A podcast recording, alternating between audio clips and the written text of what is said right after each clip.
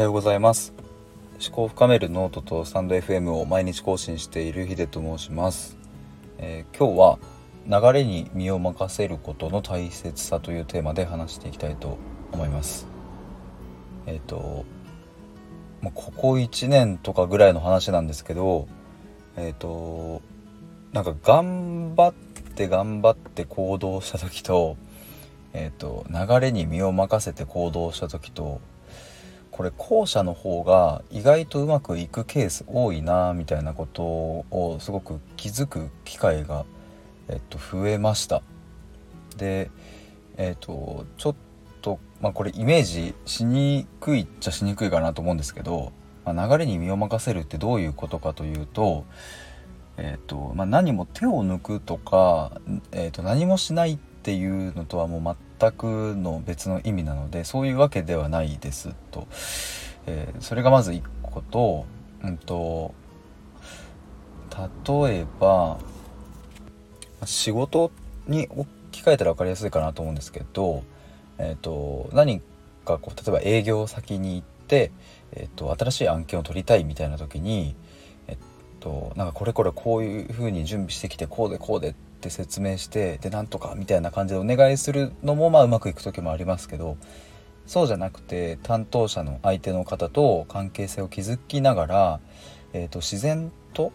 えーと、日々の会話いろんな雑談とかを重ねていく中でふっと生まれてくる相手の会社の課題に対してこっちからもあこういうこともできますよみたいなえーと、自然な感じの会話の流れで進んでいく時の方が意外と案件がうまく決まったりとか何かそういうことってあると思うんですよね。まあ、仕事じゃなくても、まあ、恋愛だったりとか友達関係だとか、まあ、家族間で例えばじゃあ親と喧嘩しちゃったけど仲直りしたいけどできないな、まあ、でも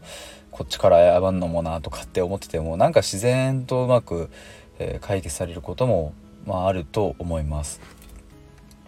でまあ今日のタイトルに今戻るとその流れに身を任せることってすごい大切だなというふうに、えー、思いましてでえっ、ー、とまあそれを思ったきっかけいくつかあるんですけど、まあ、その中の一個に、えーと、アストラダムスの大予言っていうのを最近知ったんですね。でこれ何かっていうとえっ、ー、と1999年が終わる時かな？確か。になんか地球が滅亡するみたいな。なんかそういう予言がされてたらしくて。でえっ、ー、とミスチルの熊本の2017年のライブで櫻井さんがこの話を出してたんですけどなんかそれ聞いた時にえそんなことで世界は怯えてたの？みたいなことを正直僕は思いまして。まあ、当時僕は確か5歳とか4歳ぐらいなんですけど、まあ、知らないですよねそういう話は。でもただ当時の大人たちはいや本当に世界滅亡するんじゃねえかって多分思ってたんですよね。でまあ今の時代と当時の決定的な違いはやっぱりインターネットの普及で1人にに1台スマホがあるかどうかっていうとこだと思うんですけど例えば今だっったらその予言が出たのが2021年が終わる時に地球は滅亡しますっていうのが今出たらみんな一斉にスマホで調べるわけででそこで正解探しが始まってでおそらくその話予言者は嘘であろうみたいな。でひどいとその預言者に対してバッシングがいったりとか誹謗中傷の類が生まれたりとかってまああるかなとは思うんですけども、まあ、当時はそういう正解すらもなかった。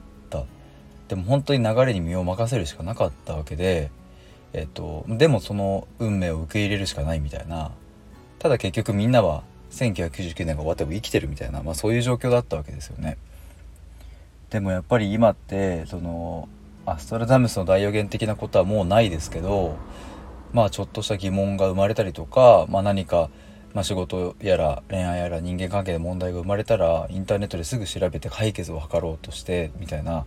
すぐに答えを求めようとしちゃってるなっていうのが僕も含めて今の現代の人たちなんじゃないかなというふうに思います。まあ、正解探しをすることが決して悪ではないですけど、まあ、どこか、えーと、正解を求めて焦ってしまったりとかうん目の前の出来事問題を一刻も早く解決するっていう本来の目的は解決することじゃなくてもっとその目の前の問題からいろんなことを学んで自分自身を成長させることだったそのはずなのにただ解決させすることに執着しちゃってるみたいなそんなこともあるんじゃないかなと思います。まあなのでもう一度繰り返しですが、えーと、流れに身を任せて、えー、委ねてそこでの動きどういう風になっていくかっていうのをゆっくり観察してみるっていうのもすごく大事だと思いました。そんな感じで今日は以上になりますこのチャンネルでは日々こんな感じで気づいたこととかを元にして思考を深めていく内容を話していますえー、ぜひフォローしていただいて一緒にいろいろな問題について考えていければと思いますので、えー、よろしくお願いします。ということで今日は以上です。